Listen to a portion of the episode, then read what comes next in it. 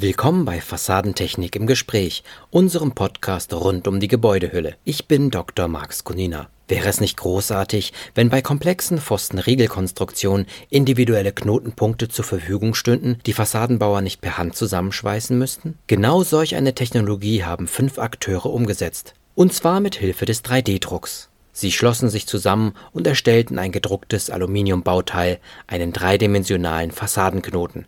Der Clou: mühsames Bearbeiten eines Knotens auf der Baustelle entfällt. Zudem sind nun auch architektonisch vielfältige Freiformen möglich.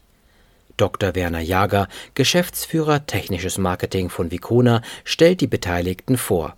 Das Forschungsteam an sich hat bestanden aus drei Firmen. Das war die Firma Imagine Computation, welche äh, für die gesamte 3D-Simulation und 3D-Modellerstellung verantwortlich zeichnet. Des Weiteren die Firma Kegelmann, sehr, sehr bekannter Betrieb im Bereich von ja, zersparenden, bearbeitenden Verfahren tätig, sich auch spezialisiert im Bereich Automotive und im Bereich der Flugzeugtechnik, im Bereich 3D-Druck, nicht nur auf äh, Basis von Kunststoffen, sondern eben auch auf Basis von Metallen. Und last but not least, die dritte Firma, die dieses Forschungsteam bildet, ist die Firma Rossmanit. Rossmanit selber ein bekannter aus Heidelberg stammender Fenster-, Türen-, Fassadenbau Partnerunternehmung, die sehr, sehr lange schon in vielen Bereichen unterwegs ist, vor allem auch in den Bereichen der gehobenen Fassadentechnik.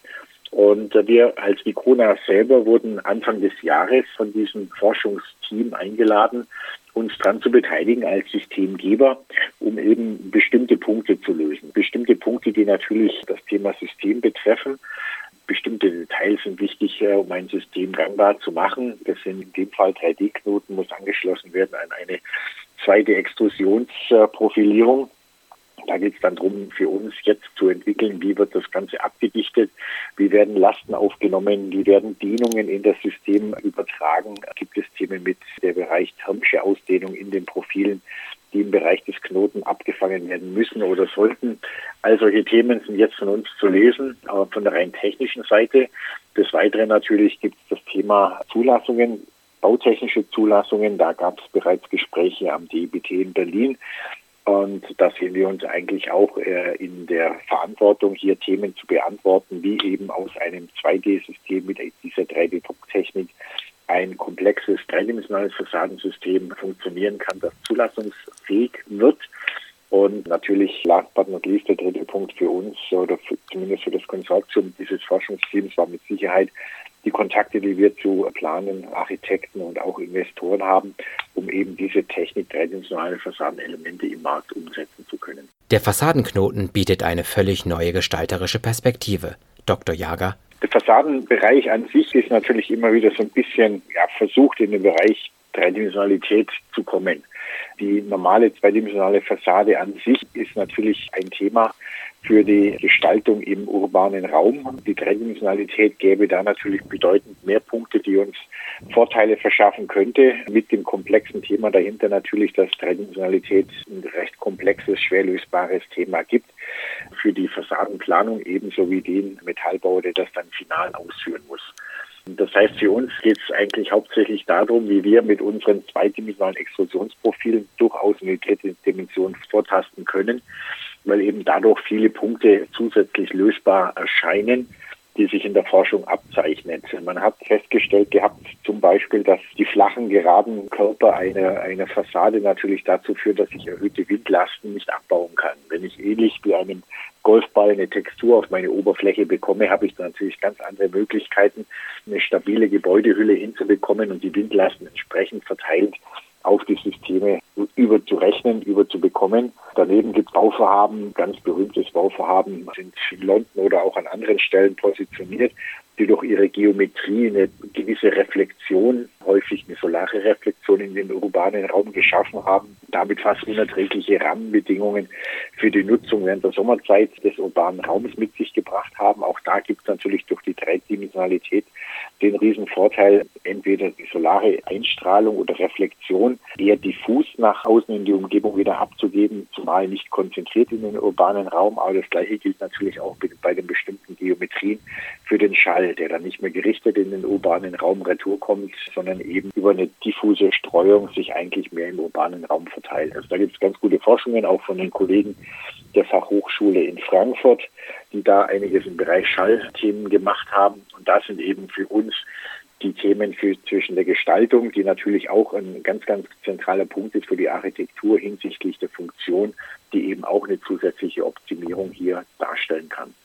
Der steigende Fachkräftemangel auf den Baustellen macht es notwendig, vereinfachte Systeme zu entwickeln, die komplexe architektonische Projekte ermöglichen. Die Problemstellung ist eigentlich die, sobald man sich aus der zweiten Dimension in die dritte Dimension als Fassadenbauer begibt, das heißt ein Element in irgendeiner Form gefaltet oder geknickt oder eben dreidimensional ausgebildet wird, sie regelmäßig mit ja, delikaten Geometrien zu tun bekommen, wo die handwerkliche Ausführungsgüte und Präzision gerade der Fügungen eine sehr wesentliche Rolle spielt. Auch eine Rolle bezüglich der Berechenbarkeit, in welchem zeitlichen Rahmen solche Konstruktionen dann auch in der Serie gebaut werden können. Und wir waren, das kann ich jetzt schon vorwegnehmen, von den Ergebnissen, die wir im 3D-Druck jetzt erlebt haben, wahnsinnig begeistert die Präzision betreffend. Wir müssen uns das so vorstellen, dass wenn ich sag mal, mehrarmige Knoten bisher zu bauen waren, dies entweder ähm, so gelöst wurde, dass sogenannte Einschieblinge als Knoten gefügt wurden, die dann die entsprechend zugeschnittenen Profile erlaubt haben, entsprechend zu fügen oder eben entsprechend zugeschnittene Profile im Knoten selbst verschweißt werden mussten, was zu regelmäßig nicht wahnsinnig dekorativen, sichtbaren Schweißnähten führt. Wir waren davon begeistert, wie präzise wir mit den 3D-gedruckten Knoten die Geometrien theoretisch bereits vorwegnehmen können, die dann in der Praxis tatsächlich auch nachvollziehbar sind. Wir haben durch diese Methodik auch eine Fügungstechnik entwickeln können, die das Aufschieben auf einen Einschiebling eben nicht nötig macht, sondern mehr oder weniger einen stumpfen Stoß zwischen Knoten und anlaufenden Profilen ermöglicht, um auch ich sag mal, kleineren Metallbauern, die nicht unbedingt mit Bearbeitungszentren entsprechend gesegnet sind, da was an die Hand zu geben, um auch mit vergleichbar überschaubarem und kalkulierbarem handwerklichen Aufwand zu geometrisch sag mal, exponierten Ergebnissen zu kommen erklärt Martin Rosmanit, Geschäftsführer der Rosmanit GmbH und Co. KG.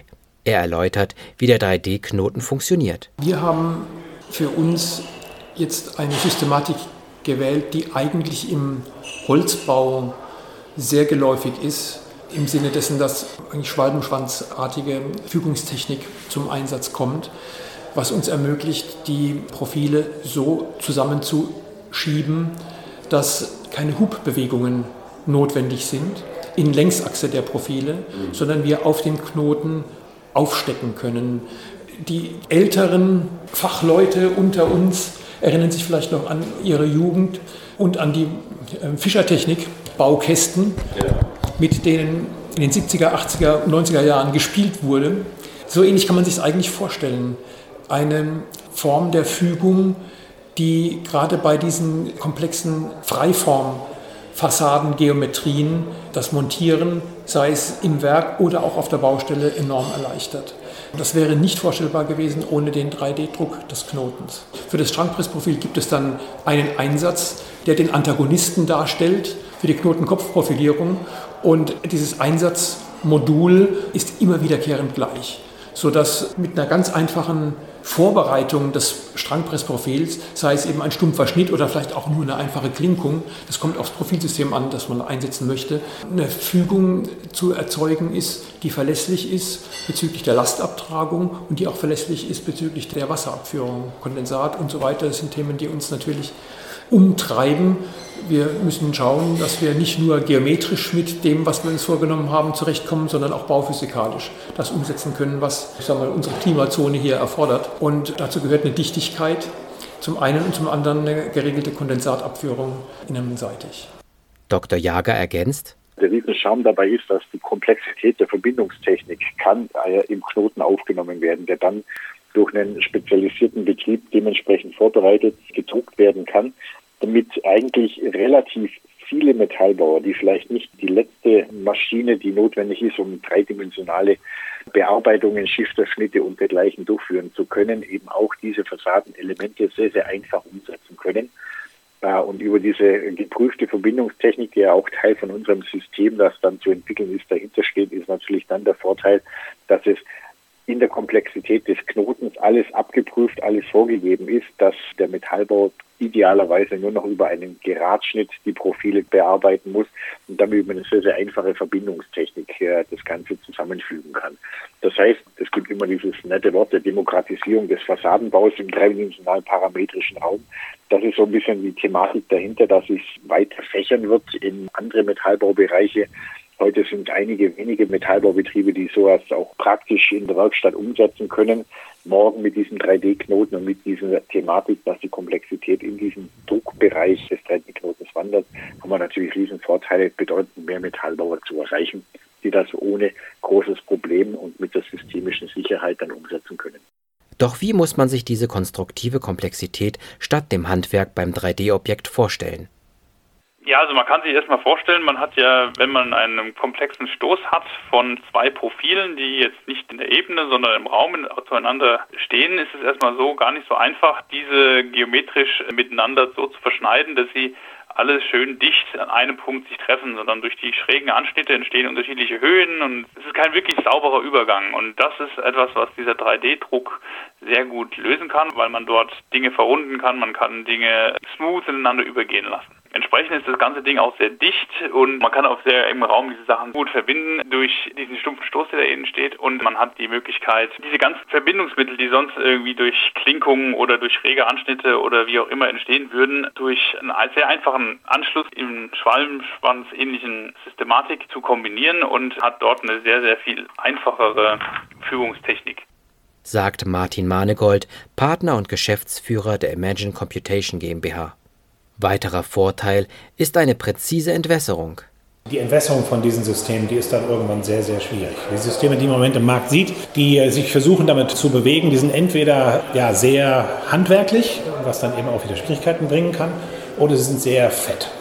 Sorry, wenn ich so banal formuliere. Da ist einfach aufgrund der ganzen Abhängigkeiten in dem ganzen Entwässerungsführungsthema und dem konstruktiven Fügen eine Notwendigkeit, eine große Dimension zu erzeugen. Und das leistet der. Und deswegen haben wir im Prinzip hier eigentlich so einen Knoten gemacht, naja, mit dem rechten Winkel das Alu abschneidet und dann das Problem dazwischen über diese Freiformgeometrie löst. Das ist der originale Startpunkt von äh, diesem Thema. Und dann gibt es natürlich Varianten, wie sich sowas entwickeln kann. Der ist jetzt hier sehr schlank gestrickt, da kann man sich auch andere Geometrien vorstellen, da kann man sich auch andere Konstruktionen vorstellen. Da ist eine große Bandbreite. Das ist ein freies Feld und da werden auch an vielen Stellen, da sind auch schon einige unterwegs und da werden auch neue an vielen Stellen nach vorne kommen, die einfach spannend sind. Veranschaulicht Professor Dr. Ulrich Knag, Fachbereich Bau- und Umweltingenieurwissenschaften der Technischen Universität Darmstadt. Doch wie funktioniert der 3D-Druck eigentlich? Das heißt alles 3D-Druck. Es gibt aber ungefähr 30, 35 und mehr Ausprägungen des 3D-Drucks. Das heißt, es gibt das einzige Prinzip oder die, die Gemeinsamkeit, die der 3D-Druck hat, dass es etwas schichtweise aufgebaut wird. Das heißt, Schritt für Schritt, das einfachste Beispiel ist Lego.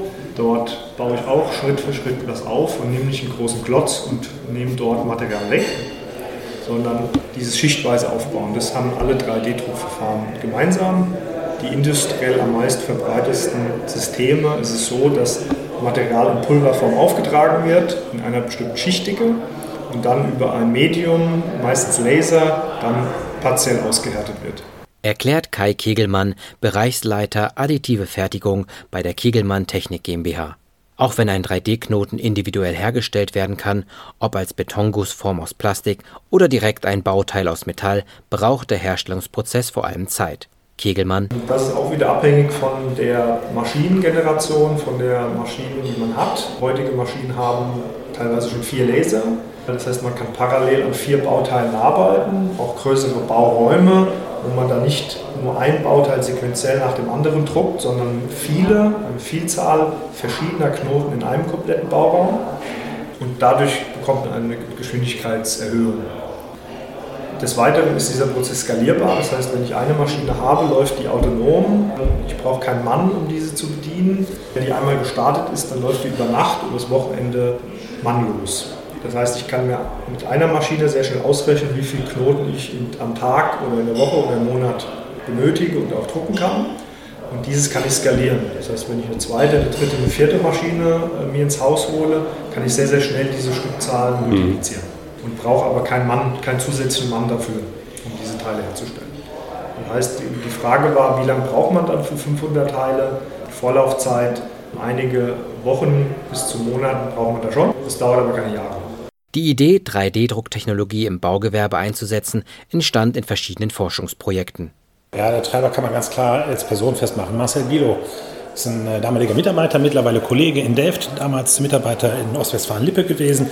Der kam mit diesen 3D-Drucken irgendwann an. Und dann haben wir uns das angeguckt und festgestellt, fürs Bauwesen immer diese Individualisierungsfrage, da eine Technologie, die das individualisieren, das passt eigentlich zusammen.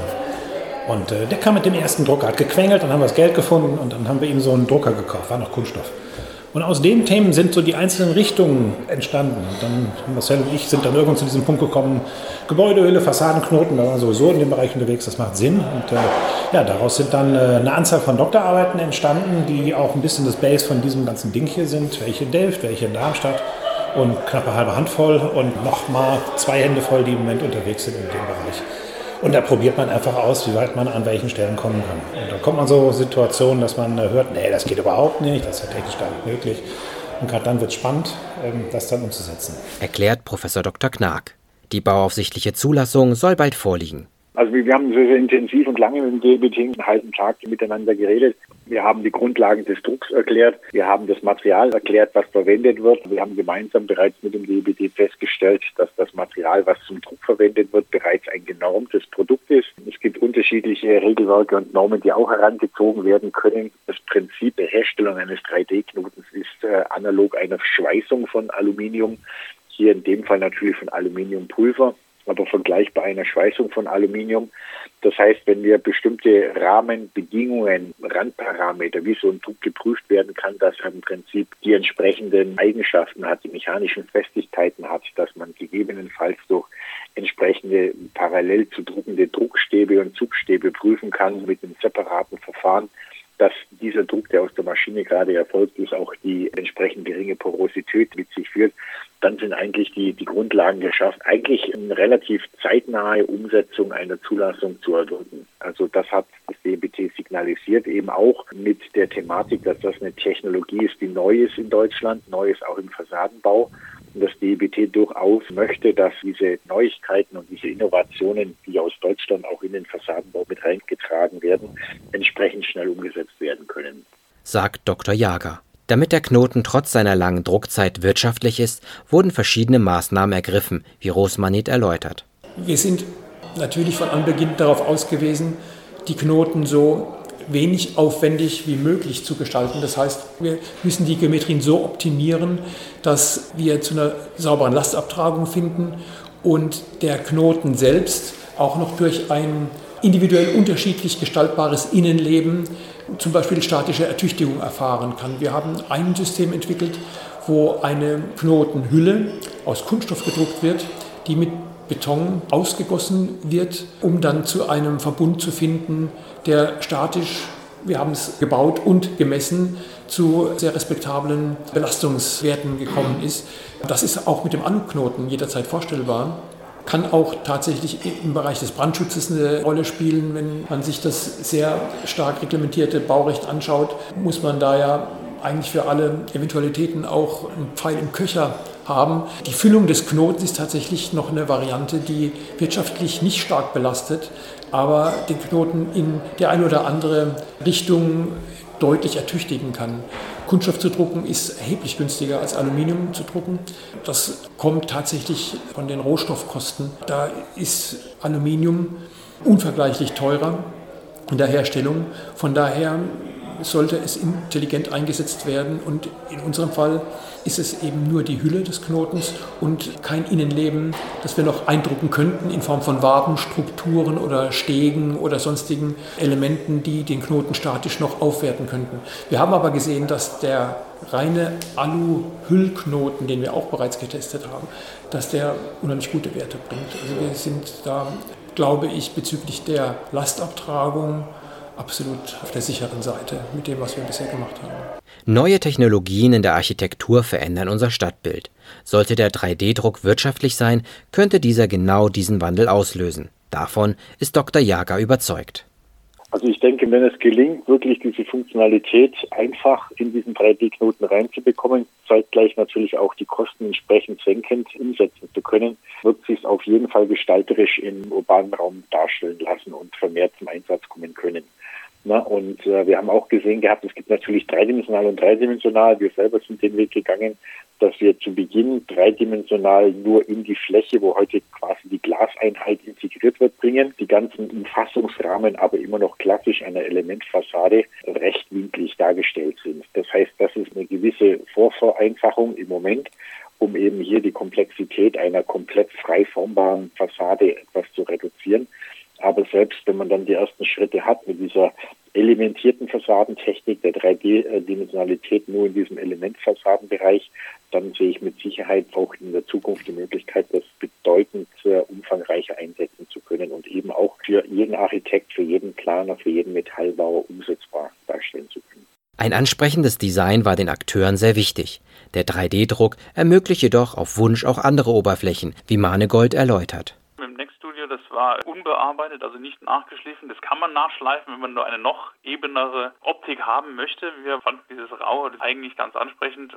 Optisch gesehen ist es natürlich so, dass wir jetzt auf eine sehr glatte Oberfläche gegangen sind und es gibt natürlich auf der ästhetischen Spielwiese viele Möglichkeiten, wie man im 3D-Druck damit umgehen kann. Weil man für die Fügung von zwei Bauteilen keine Schweißnähte braucht, kann man dann sehr scharfkantige Ecken ausbilden. Auf der einen Seite, auf der anderen Seite kann man Dinge komplett verrunden. Also man kann auch sehr skulptural werden in der Umsetzung des 3D-gedruckt. Man kann sich vorstellen, alles, was man aus Ton im Prinzip herstellen könnte, genauso skulptural könnte ich dort auch irgendwas einsetzen, wenn ich das wollte. Architektonisch ist es eher so, dass sie viel mehr Möglichkeiten eröffnet, als dass es in irgendeiner Art und Weise einschränkt. Die Eleganz des 3D-gedruckten Bauteils können Interessierte auf der Bau 2021 in München sehen. Am Stand von Vicona wird der Knoten ausgestellt und das Projekt präsentiert werden. Die Interviews führte Martin Jung.